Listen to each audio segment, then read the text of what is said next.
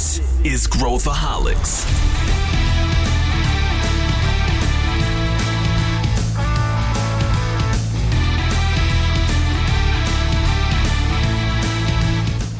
Olá pessoal, aqui é Pedro Van Gertner, sou CEO da ACE e esse é Growthaholics, o podcast para quem adora inovação e empreendedorismo. Quando a gente olha a capa da revista e vê aquele empreendedor ou aquela empreendedora que vendeu o seu negócio, a gente não entende geralmente tudo que está por trás disso, o passo a passo que levou essa pessoa até esse evento de liquidez, como a gente fala. Pois bem, o episódio de hoje a gente vai debulhar o processo de M&A. E não só isso, a gente vai falar quando que ele dá certo, quando que ele dá errado e todas as questões envolvidas numa venda de uma empresa. Se você quer saber mais, fique ligado.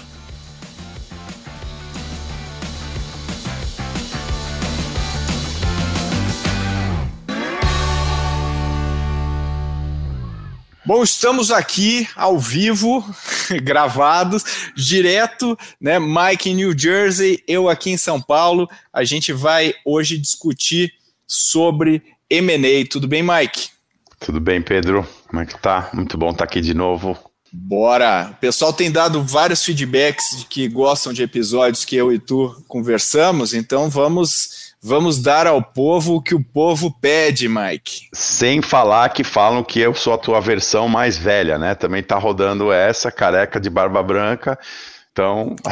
Eu não tenho problema nenhum com isso. Teria o maior orgulho que você fosse a minha versão mais velha. Tá certo.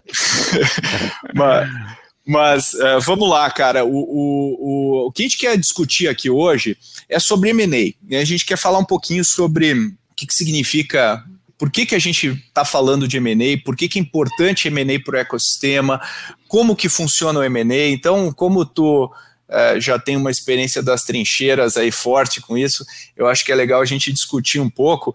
E, e acho que é legal a gente começar falando sobre, né, quando a gente fala de M&A, a gente geralmente pensa em, né, naqueles deals clássicos e, e, e, gigantes e que funcionaram. E, e a gente tem MNEs que funcionam e vários MNEs que não funcionam também. Mas acho que a gente podia começar falando por que, que, por que, que as empresas compram empresas. Acho que esse, esse é, talvez seja o primeiro ponto para a gente falar sobre por que, que isso acontece, né? Qual, qual que é a razão disso acontecer? O que, que tu acha? Assim, se a gente fosse mapear as principais razões. Bom, é, crescimento orgânico versus crescimento inorgânico, né? Essa primeira.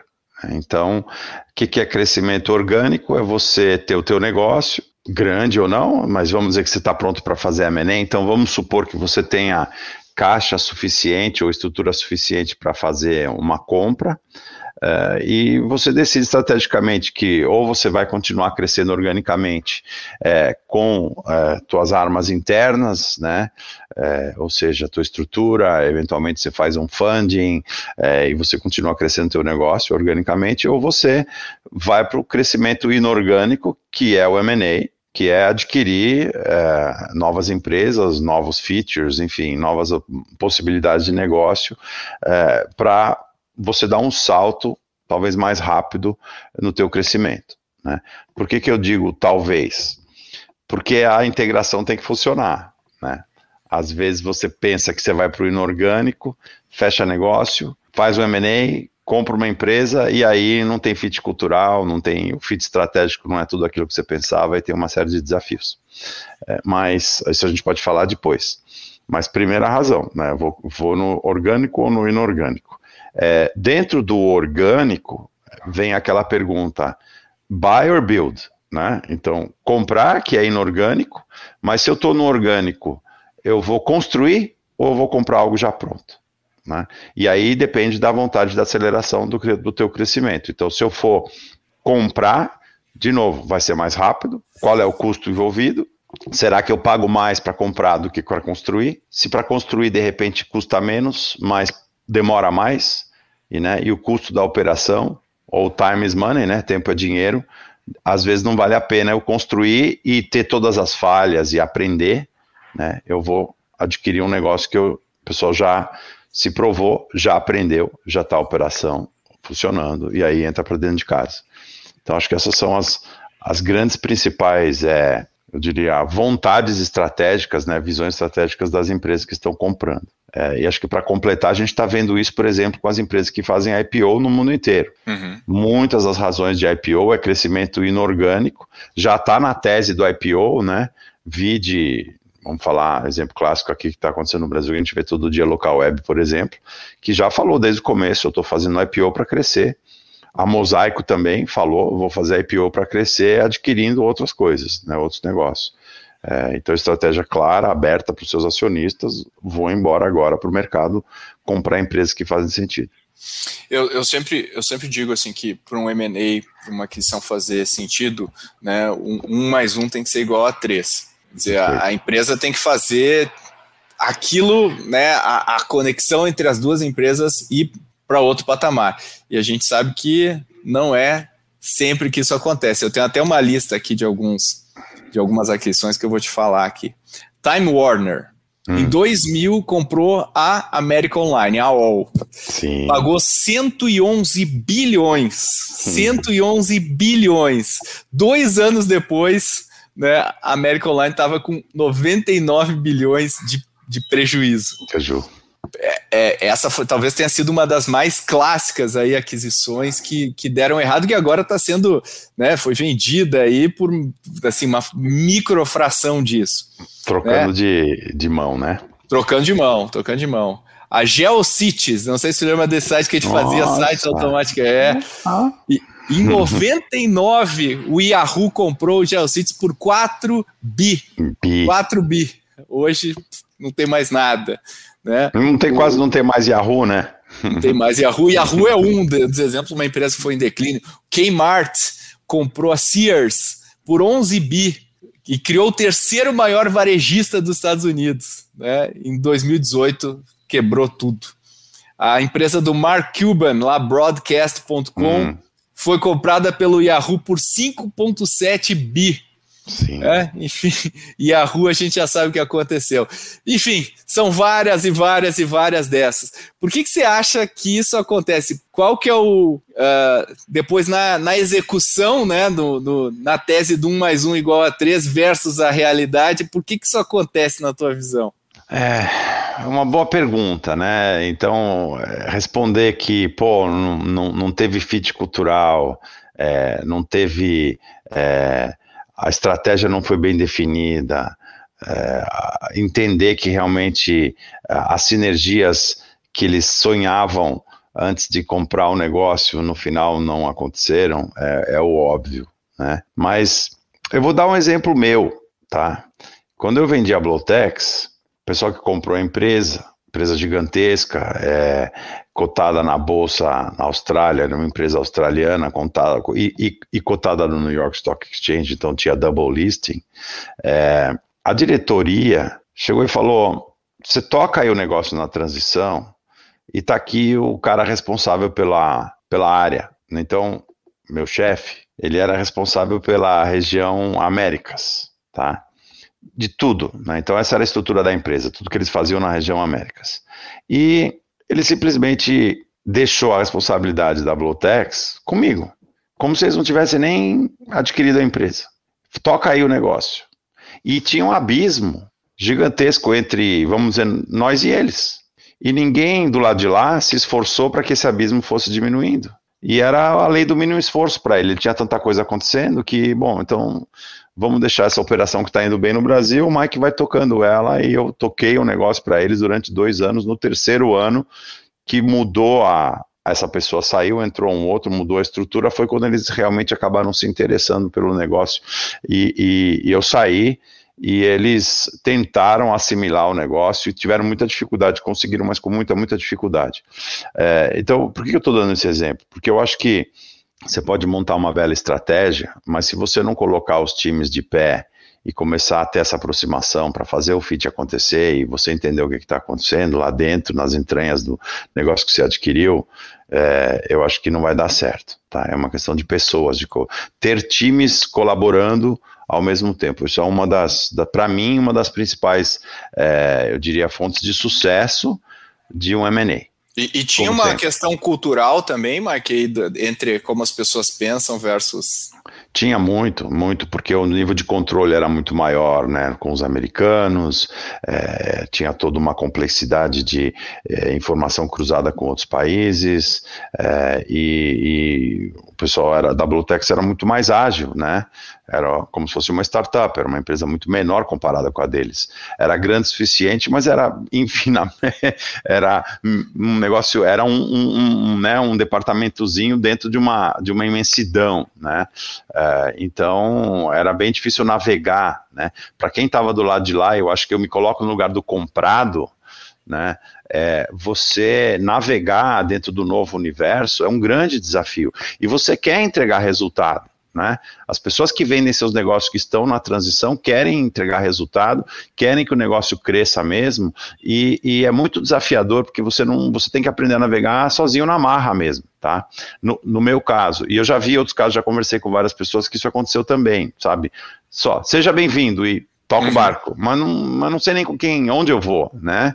É, onboarding, cadê o meu onboarding, né? É, então, acho que isso é uma, uma, um dos fatores. Aí, por exemplo, dando, é, citando os exemplos que você deu, eu acho que primeiro pagaram super caro, e aí tem o problema do hype. Né? Então, o mercado está em polvorosa, eu preciso adquirir empresas porque está no meu plano, porque eu fiz o IPO e se eu não adquirir, as ações vão cair. Né? Tem isso também. Né? É, no caso da, do Yahoo, que foi comprado, recomprado, ou que comprou e recomprou um monte de coisa, é, era muito isso, tá? Cada movimentação, ainda mais naquela época, se você lembra do boom da internet, você fazia uma movimentaçãozinha dessa atuação fazia um, um salto gigantesco, né? Então o cara olhava para isso e ele colocava, enfim, comprava um negócio por 4 bi, mas o, o, o market cap da, do Yahoo se transformava num negócio muito maior, era, era catapulta, né? Sem justificativa alguma na realidade, né? Era muito hype. Então, acho que e está tendo isso agora no mundo inteiro. Tem muito M&A é, acontecendo sem uma sinergia muito clara, que é o que eu acho que esses exemplos que você deu da Time Warner e tudo mais, e é muito mais uma razão de, bom, como é que eu respondo para a necessidade dos meus, ou para a pressão dos meus investidores na bolsa, que é o maior erro que qualquer CEO pode fazer na vida. Ceder, ao, ceder à pressão do mercado pelo ceder curto prazo. Ficar olhando para o ticker ali, o símbolo não cresce, putz, aí, pô, a minha ação, é, né, fiz o IPO, a ação estava valendo 100, passaram seis meses, ela tinha que estar tá valendo 150, e não tá. Então, como é que eu faço para dar um, né, e o mercado reage a essas coisas, né, a fusões e aquisições, o mercado reage muito. Muito. Né? Muito, tanto que a CVM no Brasil exige, né, você, você publicar, né, o fato relevante não só no Brasil, né? Isso é mundial. Você precisa publicar fato relevante dizendo estou comprando uma empresa assim ou comprei uma empresa assado, né? Para que o mercado entenda o que você está fazendo. Então é super importante. E a, a gente estava até conversando é, é, recentemente com o pessoal da Stone, né, que, hum. que, que tem essa, que compra, né, essa, tem essa filosofia e eles chamam seus executivos de empreendedores, ao empreendedor que está tocando isso, e eles são um emaranhado de também de aquisições bem sucedidas que eles fizeram, que se encaixaram na cultura da empresa. Se a gente olhar pela, pelo ponto de vista do comprado, né, que é o né, do adquirido, que é o a, a, que, que, que a gente né, tem, tem, tem mais experiência. E às vezes a gente vai falar com com um dos sócios lá que tem um contrato lá de, de X anos pós, né, para ficar lá. E aí, assim, não é raro a pessoa falar: "Nossa, não, não aguento mais, tô louco para acabar esse prazo aqui para eu ir fazer outra coisa".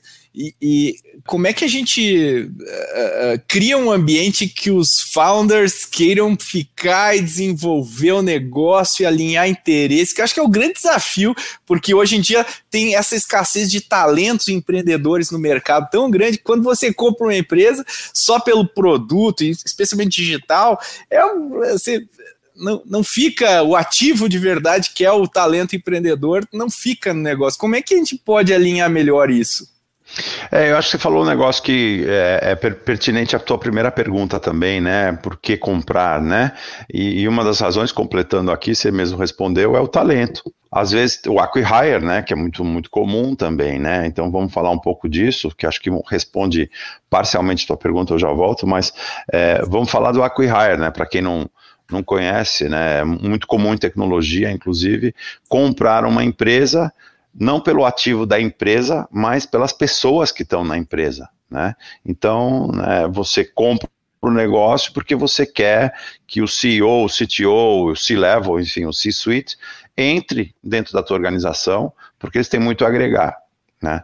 E na realidade a composição do preço da compra é muito mais é, a composição do pacote de remuneração dos founders do que o, o valuation do negócio. Né? Às vezes o valuation é bem mais baixo, mas eles estão apostando nessa na, nos founders, na, né, enfim, na capacidade dos empreendedores e o que eles vão fazer para é, mudar o negócio de quem compra, né? Ou, ou ao menos acrescentar. Né? Então é uma prática bem comum.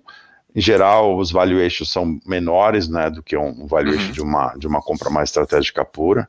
Né? O acquihire é, é, é muito mais adquirir, hire, né, contratar, né, uma mistura de adquirir e contratar.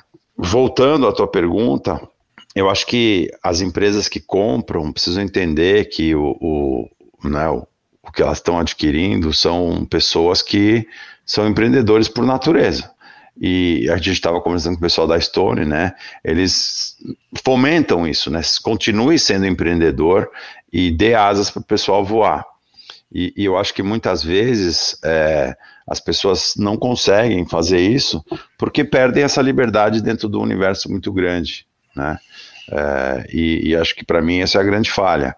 Então, talvez quando você for comprar uma empresa, existem duas maneiras de você trabalhar duas grandes maneiras de você trabalhar.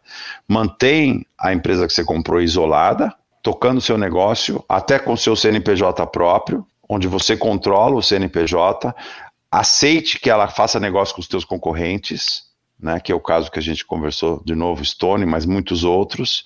Então, aceite que essa empresa continue com o coração da sua estratégia e que isso agrega para você estrategicamente, mas que ela continue trabalhando com o mundo inteiro, sem amarras, ou desfaça essa empresa e adquira essa tecnologia, né, esse ativo, joga para dentro e agora incorpora aqui dentro. São duas coisas completamente diferentes. Eu acho que pela experiência do que a gente viu, a primeira que é continua sendo uma célula independente aqui dentro, é, você acaba mantendo os empreendedores em casa com mais tempo, tá? É, a seja absorvido e vire um produto, a gente teve alguns casos de empresas nossas que foram compradas assim, por exemplo, onde os empreendedores não duraram o tempo todo que devia ter durado lá dentro. O cara não consegue, né? ele perde essa é, flexibilidade né, de ser empreendedor, né? porque o resto da organização não é. Então, acho que essas, essas duas, esses dois resultados, né, essas duas modalidades são muito, muito diferentes e, e não são complementares, lamentavelmente. Não. Não, é. não são. Não. Eu acho que, então, o que está falando, né, que eu concordo, é se a gente conseguir man manter o espírito empreendedor, e a, né, porque quando, quando uma empresa compra, uma empresa maior, a gente está imaginando que é, é muito bom em termos de dar mais recursos, dar mais pista, eu vou ter distribuição, eu vou ter mais acesso a, a, a clientes, acesso a mais capital, a mais não. tecnologia em tese.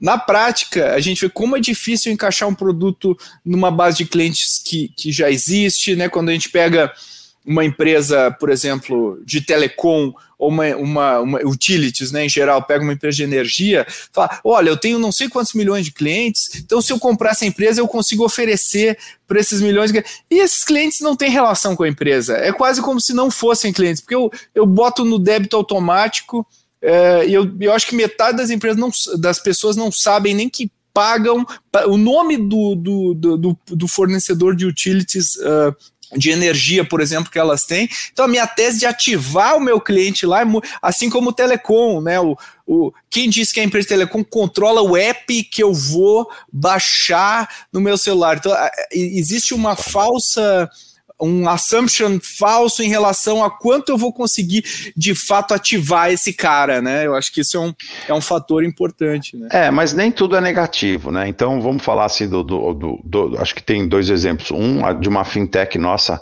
que foi adquirida faz tempo, né? Um dos, dos eggs antigos nossos, onde eles passaram quase um ano é, integrando o produto dentro do, uhum. da plataforma do, de quem comprou. E aí não havia, não houve aumento de base, não. Não, não houve aumento de receita, não houve nada, era puramente estratégico. Eu quero que o produto do, de, que eu comprei se transforme num feature aqui dentro, negócio gigante, tem que se transformar num feature aqui dentro e passar um tempão é, né, adaptando o produto para funcionar dentro da, da, da nova estrutura. E depois alavancou e aí a coisa pegou uhum. e tudo mais, mas passaram bastante tempo fazendo integração tecnológica. Então acho que esse é. E aí tem que ficar claro para os empreendedores que é isso que nós vamos fazer e depois o negócio vai pegar é porque plano, vai entrar né? dentro. É, é, o plano. Tava claro. Tá, é, tava é. claro, tava claro. Tá? Então não houve assim frustração, né? É, então, acho que o que você falou é a parte frustrante, talvez a outra parte é de muitos casos de grande sucesso, onde, Grandes, né, onde realmente a empresa adquirida aproveita de toda a estrutura da, da empresa que está comprando, né, e que alavanca cliente, e, claro. e, que a coisa demultiplica muito rápido, né. É, então, eu acho que cabe aos dois lados trabalhar para fazer acontecer né? Eu acho eu que é, é, o empreendedor que vende e que fala, pô, eu vou ficar aqui dois, três anos, depois eu vou embora fazer outra, é, eu acho que ele não deveria pensar assim logo de cara. Ele deveria tentar trabalhar. Dá uma chance. É. Dá uma chance. Né? Dá uma chance, veja se faz sentido para você, de repente você vai tirar um grande proveito daqui. Né? Uhum. Uh, e realmente tente, sabe, belong, né? Pertencer, né? tente pertencer. Uh, Pra, se não der, não deu. Mas não adianta vir com uma ideia para concebida que não vou, sabe? Exato. É. É, é, eu acho que faz parte do pacto que, o, que, o, que, que ambas as partes fazem em relação ao que, que a gente quer construir junto, e tudo mais. E a gente tem vários exemplos de aquisições muito bem sucedidas, tipo o, o Instagram pelo Facebook foi, multiplicou muito, o Android pelo Google multiplicou muito, mas eu acho que a tese, o que, que eles queriam construir juntos estava muito claro, e o acordo do Facebook com o Instagram, por exemplo, eu vou te deixar em paz, eu vou te dar o que você precisa para performar.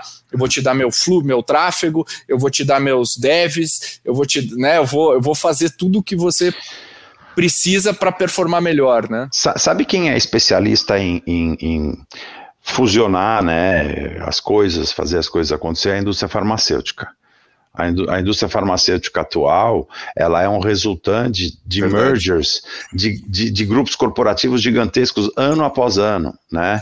É, então, a, a Sanofi hoje é Sanofi Aventis, né? Só que Aventis era Hearst e Rodia, é, e, e, assim sucessivamente. Então, né, Merck Sharp and Dome, né? Então, os nome duplo, né? Merck e, e a Sharp and Dome. E, e, esses caras sabem trabalhar muito bem é, essa integração, desde o centro de pesquisa até a área comercial. É, as coisas funcionam muito bem, eles sabem fazer isso muito bem. Acho que são exemplos a serem seguidos de merger de gigantes, que é mais complexo ainda do que um gigante adquirindo uma startup pequena, por exemplo. É muito mais difícil. Muito é, mais. Eu é. acho que são exemplos de excelência que têm que ser seguidos aí. É verdade, até porque eu acho que as operações, quando tu pega assim e faz o breakdown das operações da, das farmas, são todas muito parecidas, né? Você tem uma equipe de, de, de né, os pesquisa, desenvolvimento, whatever, PD, é, isso, é tudo muito parecido. Então, é. quando você faz assim, você busca onde é que tem sinergia, quem que faz melhor isso, ah, legal. Então, vou... e eu, eu acho que sim, o outro cara que faz muito bem essa coisa de ficar colocando gente embaixo da máquina Uh, a Salesforce faz isso muito bem, ela bota bem o cara e ele encaixa na máquina de distribuição da Salesforce muito bem. A IBM também faz isso bem, né? Ela compra uma solução e ela pluga. Algumas dão certo, algumas dão errado, mas assim, por via de regra, quando o cara tem uma plataforma já mais clara, fica mais fácil de, de fazer isso, né? A Nvidia faz isso muito bem com as bem. aquisições que elas fizeram. Ah, vou entrar nesse mercado, então vou adquirir esse cara aqui, plugar aqui. Então acho que depende muito do plano da, da vontade de fazer, né? Agora, olhando pelo ponto de vista do cara que está que, que tá vendendo, né, ou, ou que quer vender a sua empresa, um, que a gente fala, né, as, as empresas mais atrativas são aquelas que não precisam ou não querem vender, né? Quando o cara está desesperado para vender, geralmente a empresa vale menos.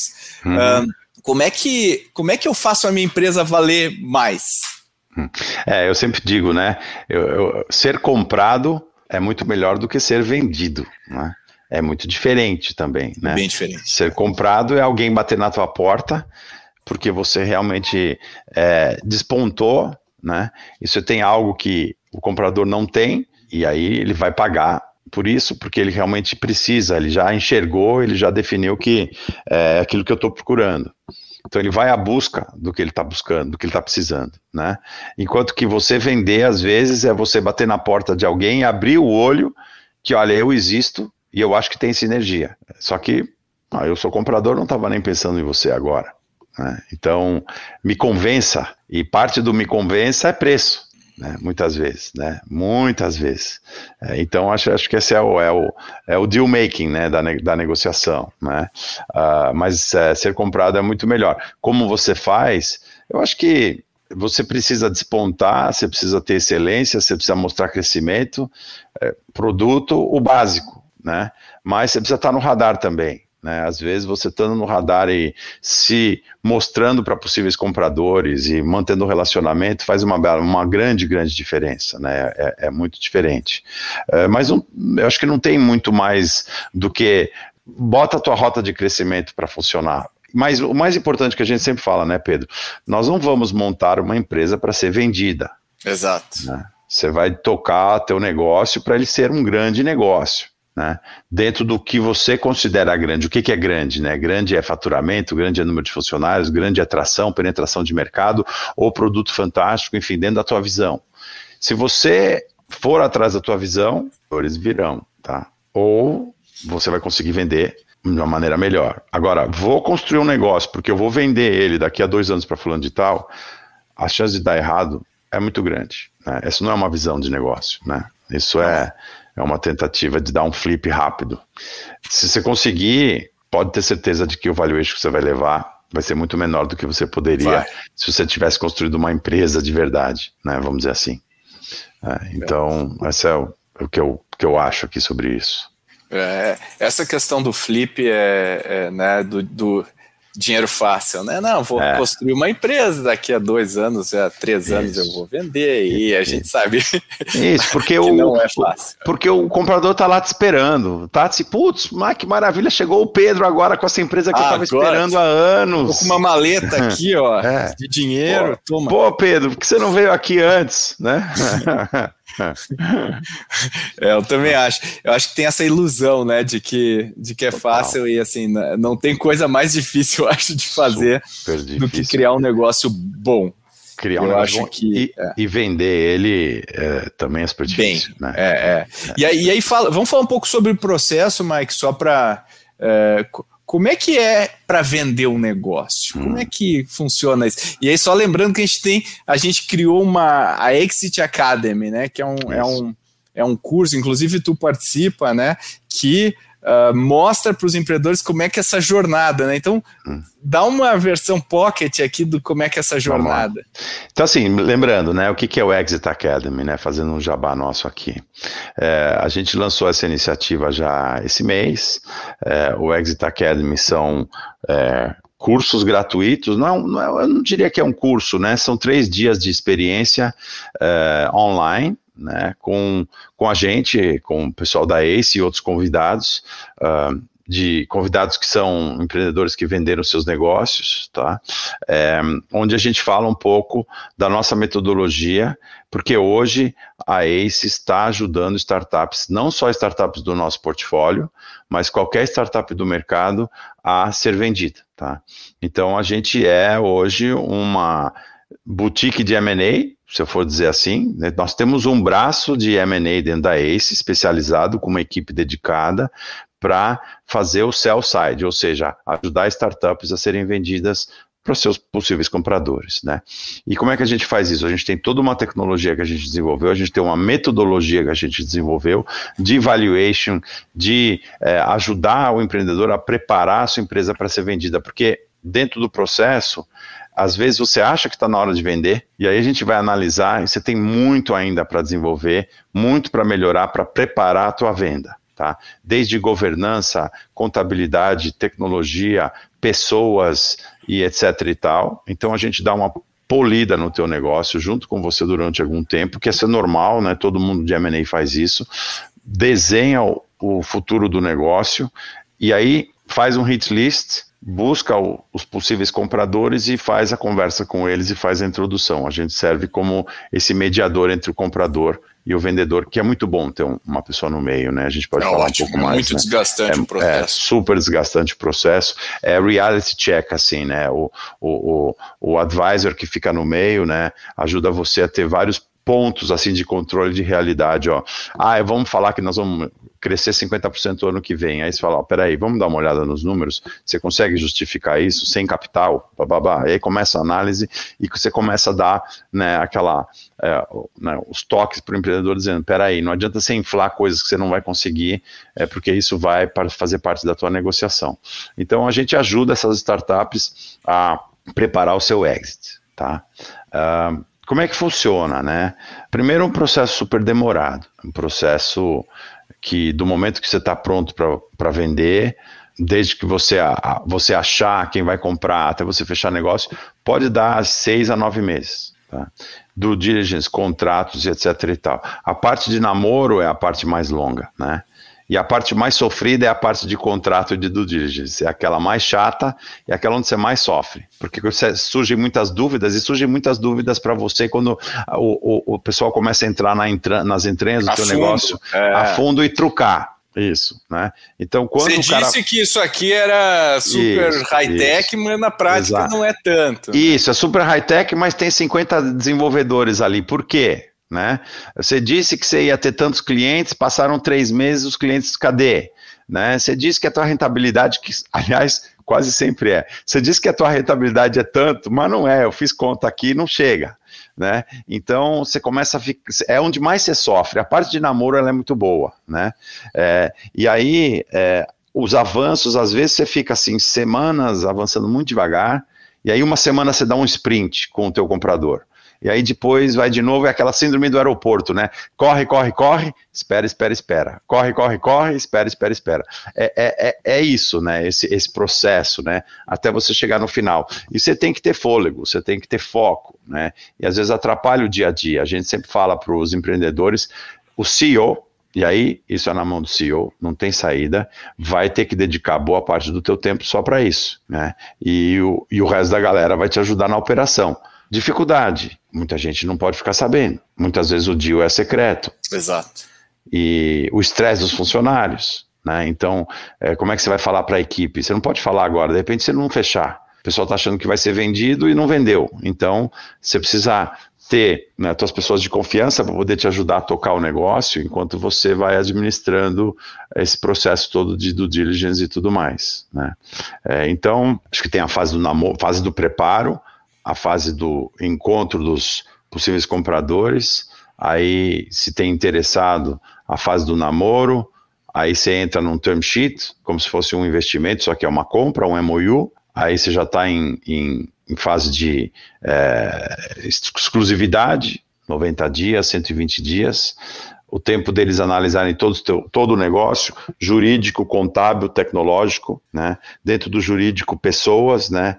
Pô, todo mundo é PJ aqui, como é que eu vou resolver isso? Por exemplo, isso é um dos grandes pontos que aparece o tempo sempre, todo no Brasil, é, né? Direto, direto. Pô, mas você tem 100 caras que é tudo PJ, você não tem um, você tem dois CLT e 98 PJ, contingência.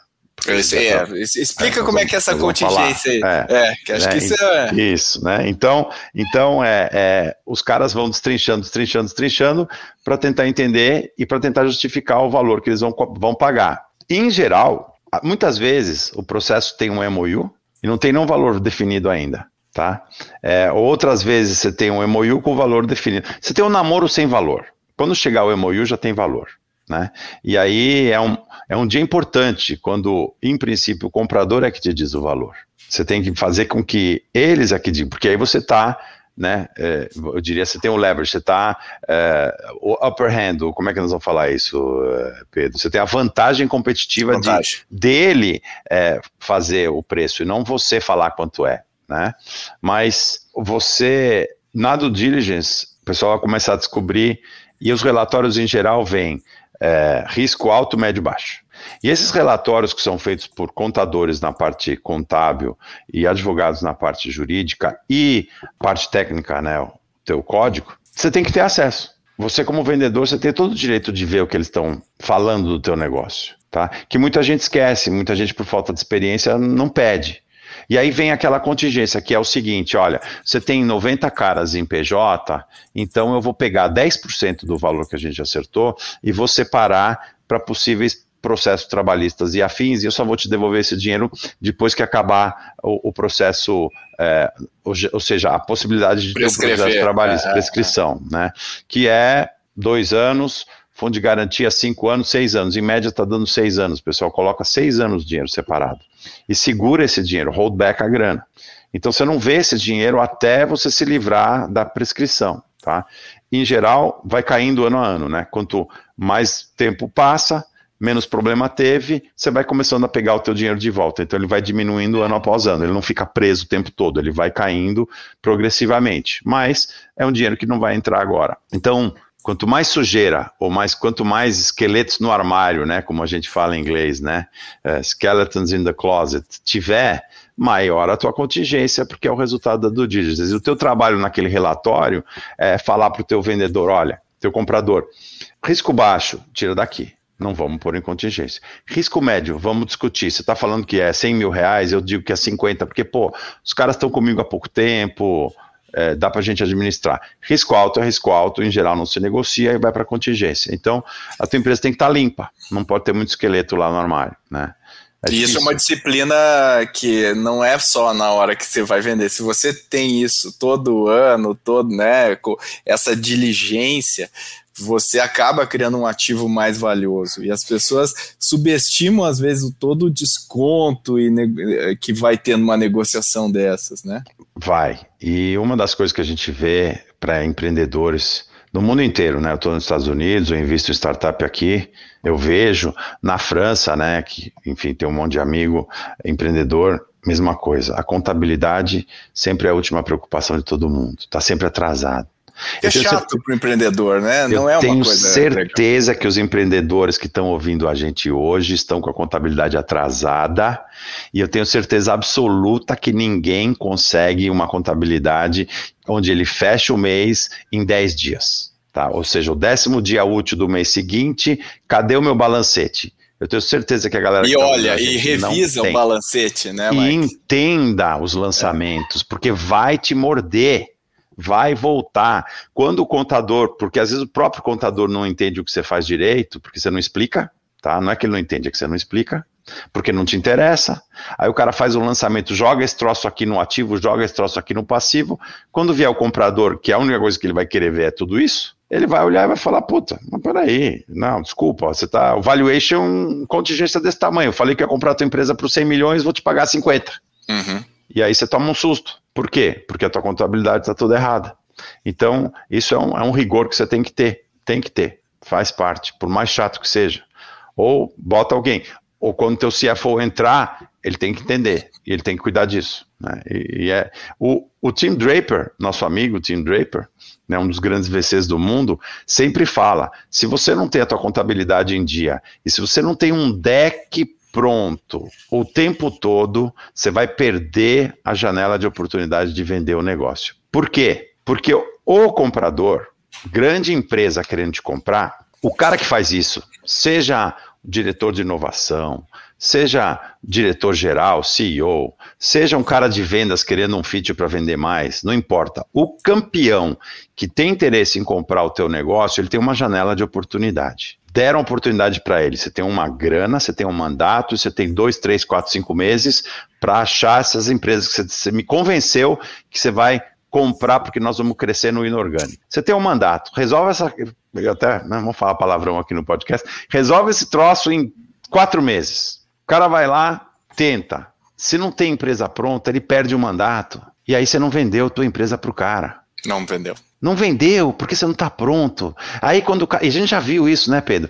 A gente já perdeu negócios, né? Exits, porque o, e, e, investimento, porque os empreendedores não tinham nada pronto, não tinha deck, não tinha contabilidade, não tinha isso, não tinha aquilo, não tinha o outro. Não sabia defender o negócio na frente do cliente, não sabia defender a visão, não sabia defender o que estava construindo versus o que ele dizia que ia construir tão básico. E, e né? pede tão tempo. Básico. Ah, escuta, eu, ah, eu não tenho esse deck, eu mando para você. Um Aí, mês depois. Um mês depois. Ah, eu vou acertar a contabilidade dois meses depois. Aí o teu campeão, que tinha um mandato, que convenceu a diretoria, o CFO, o presidente, me dá milhões de dólares para eu poder comprar a empresa, perde. Ele dança na estrutura lá dentro e fala: pô, meu, mas te deu um mandato, você não consegue comprar uma empresa? Ou, hoje, ou ele vai rápido pro próximo. Fala: se esse Exatamente. cara não tá me dando, eu vou pro próximo Você cara. Too late. Já, já too fui, late. Já... Né? Então, pessoal tem que estar tá pronto o tempo todo. Você tem que pensar o tempo todo que, dependendo do tamanho do negócio, você tem que estar tá pronto para poder amanhã defender o teu negócio com qualquer um, seja investidor, seja comprador. Né? Eu acho que esse, essa é a chave. E com isso, terminamos o nosso episódio aqui, nem sente, né, cara? A gente podia Verdade. ficar mais, mais duas horas aí, porque a gente estava em reunião antes daqui, é. já falando. É, eu acho que isso aqui dá alguns alguns nortes aí para quem está nos ouvindo em termos de como pensar no seu negócio, como pensar se eu estou comprando um negócio. E acho que se você gostou aí, de, né, depois manda uma mensagem para a gente sobre se você quer que a gente aprofunde algum ponto, a gente grava um novo aí para falar sobre isso. Então já te agradeço, Mike, novamente. Já, assim, os pedidos é para que a gente crie um segmento nosso fixo aqui, que a gente grave com uma frequência. Então, se você Legal. topar, a claro. gente a gente faz a nossa sessão Pedro e Mike aqui periodicamente aí para vamos, os nossos vamos ouvintes. lá. É, eu estava até vendo aqui, tem uma pergunta que a gente tinha se colocado aqui, que era o exit mais difícil, é, feito pela Ace. Vamos deixar para o próximo, vamos deixar para as perguntas, né? Se você quer saber, né? Você que está ouvindo a gente, quer saber agora das aventuras dos 20 exits que a gente teve, mais os meus meus próprios, eu tive três, tá? Para quem não sabe. Pedro e eu tivemos um dos três, né? A gente já era sócio. Uhum. de repente a gente faz um episódio só para falar de dessas coisas, né? Tem coisas engraçadas, tem umas coisas assim muito boas e tem difíceis, né? Coisas assim difíceis, é, quantas noites sem, sem dormir e tudo mais. Então fica aí o, o convite, né? Para a gente fazer uma dessa aí, só falando de, de anedotas de exits. A gente tem Gostei. várias. Tem várias. Gostei. Hum. Gostei. Então valeu, doutor. Até o próximo. Valeu, obrigado, Pedro. Se você curtiu esse papo com o Mike, eu tenho certeza que você vai adorar a conversa que nós tivemos no episódio 61, onde a gente comenta sobre o quão aquecido está o mercado de fusões e aquisições. Já no episódio 54, o tema foi o cenário de investimento em startups. Como sempre, seus feedbacks são muito importantes para a gente continuar produzindo conteúdo gratuito e de muita qualidade. Avalie a gente com cinco estrelas no seu player favorito e compartilhe o Growthaholics nas redes sociais. Isso ajuda muito a gente a aumentar nosso alcance. Pode me marcar lá no LinkedIn que eu vou adorar. Fique bem e até a próxima!